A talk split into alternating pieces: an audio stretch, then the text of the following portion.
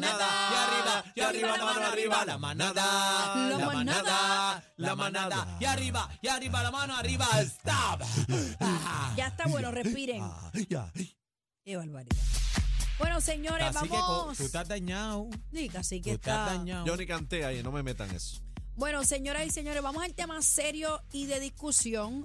Eh, vamos a tener una entrevista con la senadora Ada García, que ¿Qué ella denuncia que hay estudiantes y maestros que denotan conocimiento, desconocimiento en cómo reaccionar ante una amenaza o un tirador activo, compañeros. Ustedes saben que la semana pasada, ocurrido el lunes, si no me equivoco, se activó un protocolo eh, en todas las escuelas de Rincón, por lo que creó un caos y no se sabía qué hacer.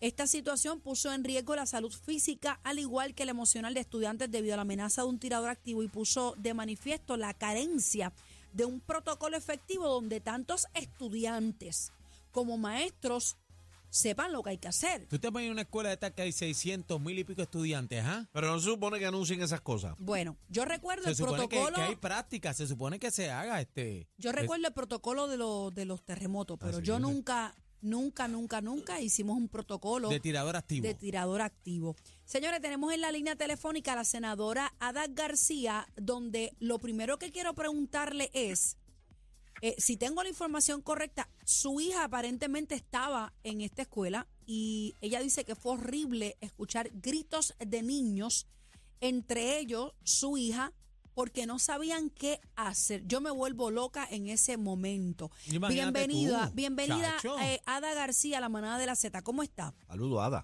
Buenas, Bienvenida. saludos, bebé. Buenos días a todos los que están ahí en, en el estudio y a los que nos escuchan. Agradecida de esta oportunidad. Y bien, mira, bebé, te tengo que, que decir que yo recibí el pasado lunes, ante un poco antes del mediodía, la llamada que ningún padre quisiera recibir. ¿verdad? Cuando me dices llamada, ¿es la niña quien te llama o otro particular? No, me llama la niña. Ay, mi niña Dios mío. Peor todavía. Celular, mi niña tiene un celular para casos de emergencia. Como regla general, mi nena no me llama porque no está autorizado a usar el teléfono, al menos que no sea una situación Sí, de pero estuvo verdadero una, estuvo una emergencia. estuvo una Gracias a Dios. emergencia. Claro, ¿Y qué edad Sin tiene tu nena? ¿Qué edad tiene tu nena? tiene 10 añitos. Mira Ok. para allá. Sí. Así que eh, ella me llama y lo que yo escucho son gritos de niños atrás y ella llorando y en lo que yo entiendo que ella me dice, ella me dice, mami, están, hay un tiroteo en la escuela. Eh, adiós, Mira sí. para Sí, allá. porque ese es el simulacro y eso fue lo que le dijeron. No, lo que pasaba, en ese momento teníamos mucha confusión, obviamente yo decía, yo no entiendo lo que ella me dice, eh, a Daily con calma, explícame qué está sucediendo y los nenes gritando y ella con falta de aire. No, estamos corriendo, hay un tiroteo en la escuela. Y yo decía, pero tú no puedes, y yo, tú hay un adulto contigo, me dice, no, es la hora del mediodía, los salones están cerrados. Y yo, ok, pues entonces eh, ella me cuelga el teléfono y te puedes imaginar. Eh, Peor todavía, Ay, muchachos, señor. ¿Y eso, eso fue la Manuel González Melo? Esa fue la Manuel González Melo. Entonces, y a este seguido me cae la duda. Yo digo, bueno, llamo a la niña porque si está en medio de una emergencia, le suena el teléfono, es peor.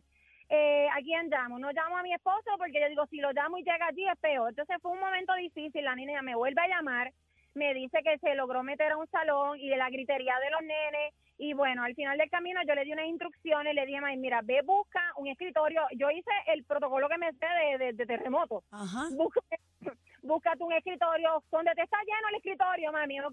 Pues escucha, mija, pon- ponte a orarle a Jesús, eh, acuéstate en el piso mirando hacia la pared. Es una cosa bien terrible. Ay, Yo no le deseo esto a nadie. La realidad fue que de manera inmediata le dije, voy a llamar y te voy a decir lo que pasa, pero tranquila, no griten, tranquilo. Y ella le gritaba a los demás niños, no griten, bueno, un, un caos. Logré llamar a, a la directora de la escuela, que me respondió, y me dijo, no, este, esto se trata de, de una amenaza, de una falsa amenaza, aparente falsa amenaza en la escuela superior, no era en la escuela de la nena, pero activamos los protocolos y tranquilo porque no pasa nada, está todo bajo control. ¿Cuál era el está- protocolo? ¿Cuál era el protocolo a seguir según la directora? No, pues eso fue lo que ella me dijo, así que hasta enseguida me llama la nena de nuevo, le cuelgo a la directora y le digo, mami, mira, tranquila, porque aparentemente es, es- es- es una falsa alarma, no va a pasar nada y la gritería y el revolú, bueno. Pero, pero, eh, senadora, pero es que yo no entiendo eh, por qué activan un protocolo en una escuela Que no donde supuestamente no ocurre nada, porque apa- eso es en otra supuesta escuela, pero ¿qué ¿Cómo, es eso? cómo se corre el chisme, el rumor? Pues mira, sinceramente eh, yo llamé al cuartel, llamé a la comandancia y la realidad era que no había una versión exacta, pero sí todos coincidían que era una falsa alarma de una llamada, pero que lo correcto era activar el protocolo de los niños en todas las escuelas. Sí, wow. Así que, así que de pronto yo me cuestionaba cómo es que los niños saben, ¿verdad? Que es un tiroteo si no es en su escuela. Imagínate eh, 600 muchachos a la hora de almuerzo que están todos libres. Los salones están cerrados porque obviamente los, los maestros y las maestras van a almorzar. Así que lo- los niños no sabían qué hacer. En ese momento, bueno, pues sabrás, fueron 15 minutos terribles hasta que pudimos caer en cuenta. Quiero, quiero esposo- entrar a, a esa parte, Ada. Yo estoy clara, yo soy madre también. Yo no me puedo atrever a decir aquí al aire que yo hubiera hecho, porque realmente yo soy de la que cojo la cartera y me voy por ir para abajo como una loca.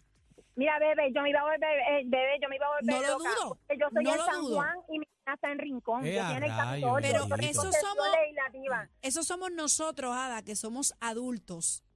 Vamos a la parte de los niños manejando esta situación. Tu hija que tiene 10 añitos llamándote, tú dándole instrucciones al... te- o sea, el impacto emocional, No. el trauma que esto puede tener en niños, aunque sea una falsa alarma.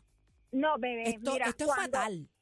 cuando yo llegué a mi casa ya en la noche, pasada las nueve y media de la noche, la niña todavía estaba llorando. Ay, Eh, Me, me imagino que ese encuentro la abrazaste, me imagino que, que, que ese encuentro fue bien emocional.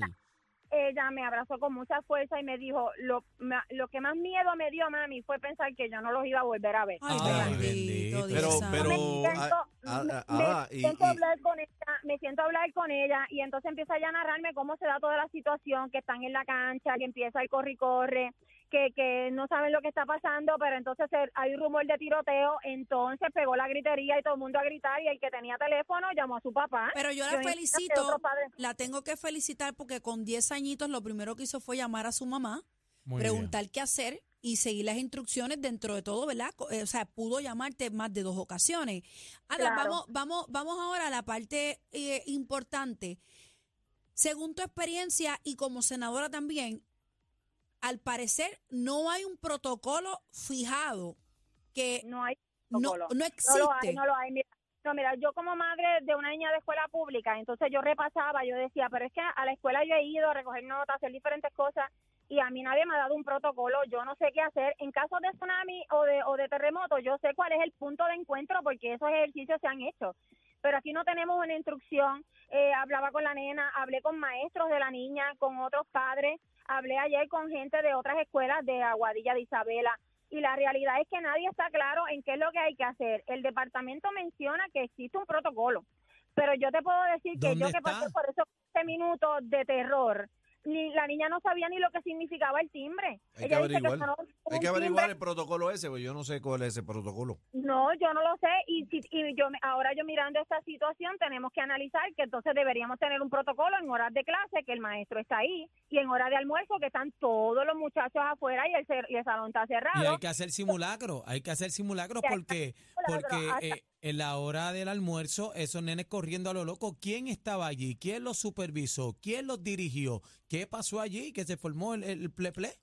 No saben, ni lo, no saben ni lo que hacer, porque realmente yo no, estoy, yo no estoy de acuerdo con eso de, de que activen un protocolo en una escuela que no está pasando nada porque en otra pasa. Eso es una locura. Esta parte de que la Asamblea Legislativa aprobó una resolución conjunta, la número 38, que ordenaba al Departamento de Seguridad Pública a coordinar con el Departamento de Educación a desarrollar unos protocolos esto de, de tirador activo en los planteles escolares, entre otros. ¿Esto no llegó a pasar? Pues eso fue en el 2019. Así que nosotros ayer, en el proceso de investigar dónde están los protocolos y desde cuándo está la obligación, desde el 2019, esto es un protocolo que se tenía que establecer.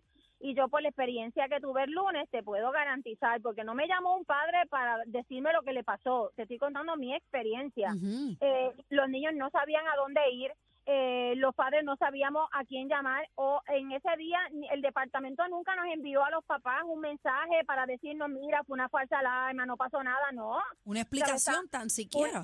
no tan siquiera. ¿Y qué sucede? Eso fue lunes. Martes, los niños tuvieron sus clases normales.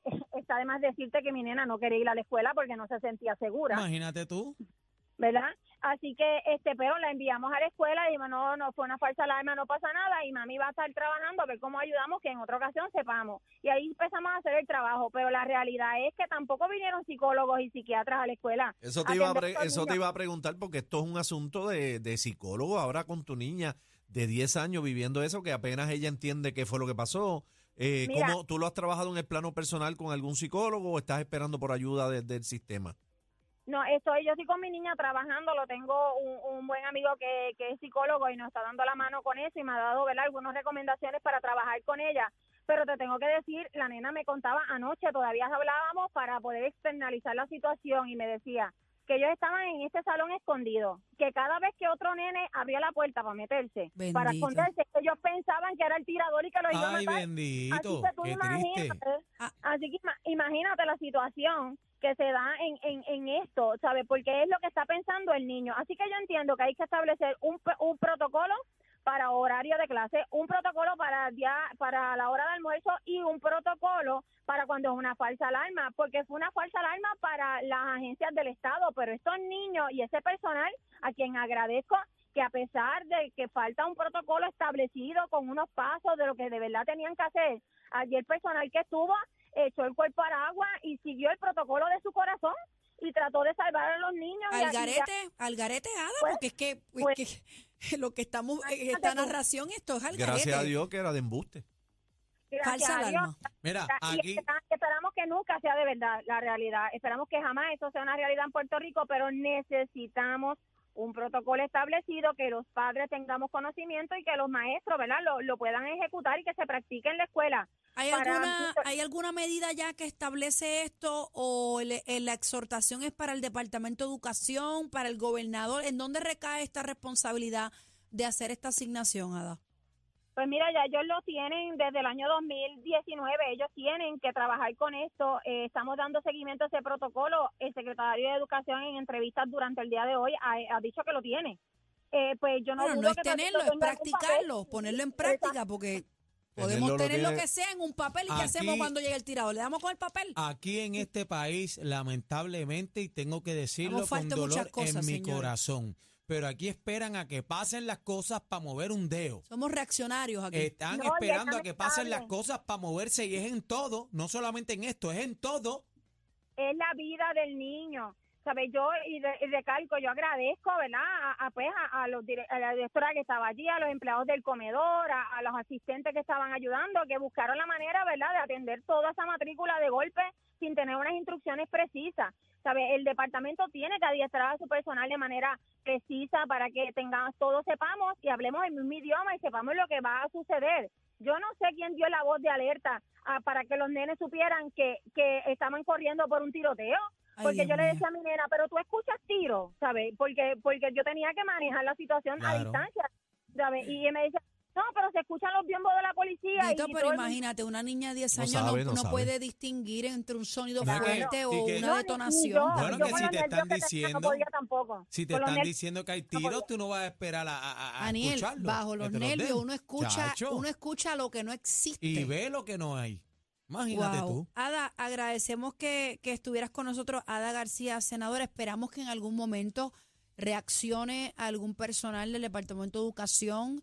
Si esto está establecido, señores, hay que ponerlo en práctica porque... Hoy, hoy, hoy de casualidad hicieron un simulacro en la escuela de mi nena. De casualidad, mira. Pero de qué, pero, pero de De tiroteo. ti- tirador activo. Tiroteo, sí, de tirador activo, de casualidad hoy, hoy han hecho Ah, pues este ya. simulacro y tú sabes que yo me cuestiono si algún psicólogo dio la recomendación que antes de someter a estos niños a algún tipo de orientación o terapia, los sometiéramos a correr de nuevo verdad. en vez de un simulacro. Señores, es señores, verdad. están jugando aquí con la salud Acuérdense que no, mental. no están bregando con adultos, no están bregando con adultos que asimilan las cosas. Bueno, Son niños que todavía pueden estar traumados. Los niños son como una esponja, absorben todo, o sea, reaccionando rápido. pública. Hemos hecho una vista pública de emergencia para que el departamento nos provea esos protocolos, ayudar a divulgarlo y obviamente a través de mi experiencia poder colaborar en este proceso para que el departamento vea cómo es que en realidad sucede esta ¿verdad? Y Vamos a tener un protocolo seguro. Las escuelas tienen que ser seguras para los niños y todo el personal escolar. Ada, agradecemos que estés con nosotros, Ada García, senadora, y esperamos, bendito, que la niña esté bien y que este protocolo por fin se ponga, se ejecute, se practique y tomemos acción. Que se haga como se tiene que hacer, porque tú te imaginas, están reaccionando a verdad la presión pública, porque pasó esta situación, entonces hacen un protocolo sin saber el daño que le pueden hacer a estos niños sin seguir los pasos debidos. Hablaron con un psicólogo, Algarete. Gracias, Ada, por estar con nosotros. Esta es la manada de la. Z. El, el dolor de cabeza de la competencia. Sorry. Una partidita con ustedes. Somos la manada de la Z.